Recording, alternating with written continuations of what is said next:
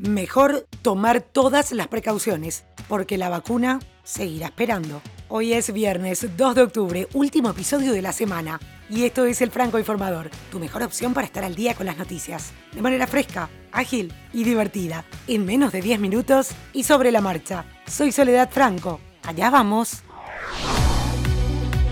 La firma estadounidense Moderna anunció que las pruebas clínicas de su vacuna experimental contra el COVID-19, una de las más avanzadas, no darán resultados antes del 25 de noviembre, excluyendo cualquier comercialización antes de las elecciones presidenciales en Estados Unidos. Según sostienen, más allá de una autorización especial, no esperaban tener la aprobación total para distribuir el medicamento a todos los sectores de la población del país del norte hasta la próxima primavera boreal, que sería entre marzo y junio de 2021.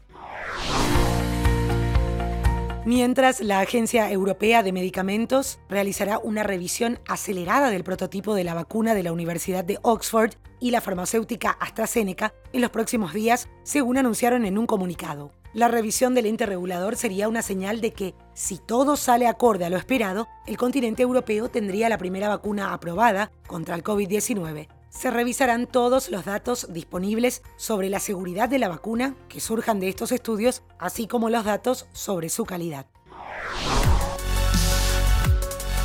Desesperante situación de incendios en Paraguay y en varios puntos de América del Sur. Solo en las últimas 48 horas en Paraguay registran más de 5.000 focos de calor.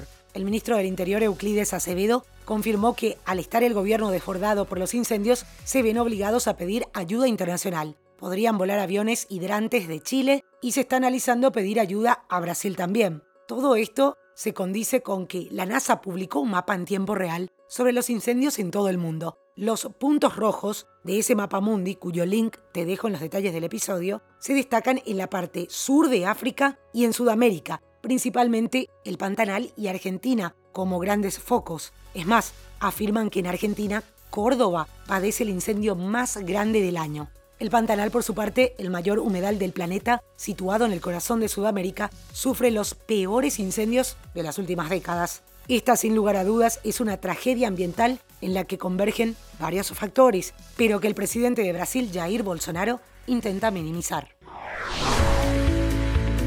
Hablando de Brasil, el real, la moneda que más se ha devaluado en lo que va del año, en parte por las dudas que generan en el mercado financiero las propuestas del gobierno de Bolsonaro para aumentar el gasto público. Su situación es incluso peor que la de la vecina Argentina, que atraviesa una grave crisis económica. En el caso de Brasil, a la crisis provocada por la pandemia del COVID-19 se une el riesgo fiscal que percibe el mercado con los recientes anuncios del gobierno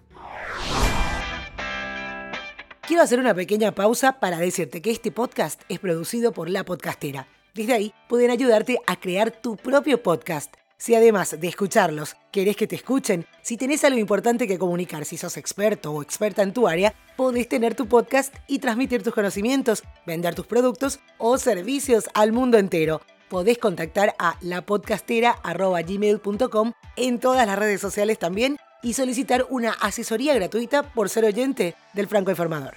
Dicho esto, seguimos.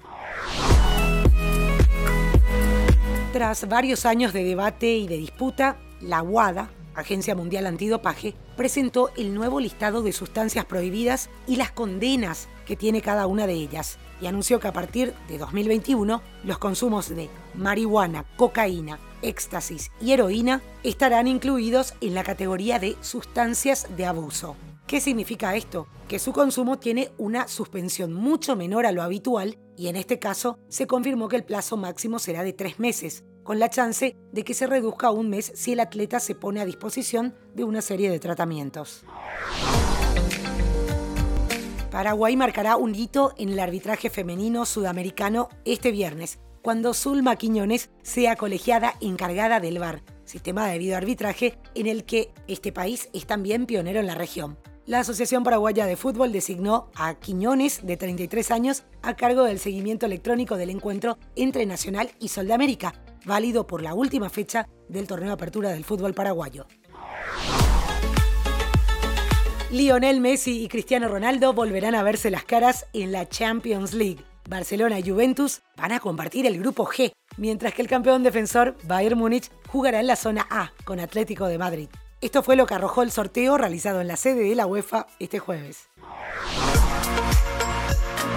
Hablando de la Champions League, según indicó el medio español Mundo Deportivo, la UEFA tiene previsto anunciar el próximo lunes la decisión de permitir que haya seguidores en las gradas de aquellos estadios cuyos gobiernos locales lo autoricen. En Europa por ahora hay público en Francia, con una capacidad de 5.000 como máximo, Italia con hasta 1.000 espectadores y en la Bundesliga desde 10.383 en Mönchengladbach a 500 en Wolfsburgo salvo en los campos de Bayern, Colonia, Schalke y Leverkusen, mientras que en Inglaterra sigue todo a puertas cerradas, al igual que en España. El número uno mundial Novak Djokovic logró su victoria 70 en Roland Garros este jueves al batir en segunda ronda al lituano Ricardas Berankis, número 65 del ranking, al que no dejó ninguna opción. El marcador fue 6-1, 6-2, 6-2. Su próximo rival será el colombiano Daniel Elagi Galán, que se impuso al estadounidense Tennis Sandgren por 6-2, 6-2 y 6-3.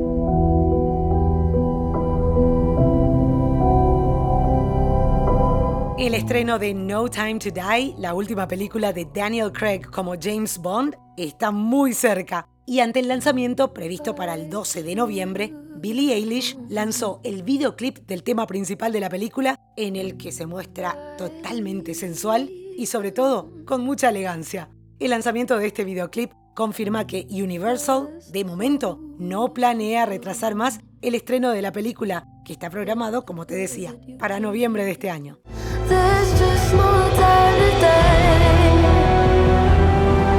Y esto es todo por hoy. Ya estás al día con la información. Te recuerdo que podés escuchar todos los episodios del podcast en la página web www.francoinformador.com barra episodios. Tenés ahí también los links de las noticias que menciono en cada uno de los episodios. Estamos también en todas las plataformas de podcast. Recomendanos para que más gente pueda estar informada en menos de 10 minutos. Feliz fin de semana y te espero de vuelta el lunes con más información.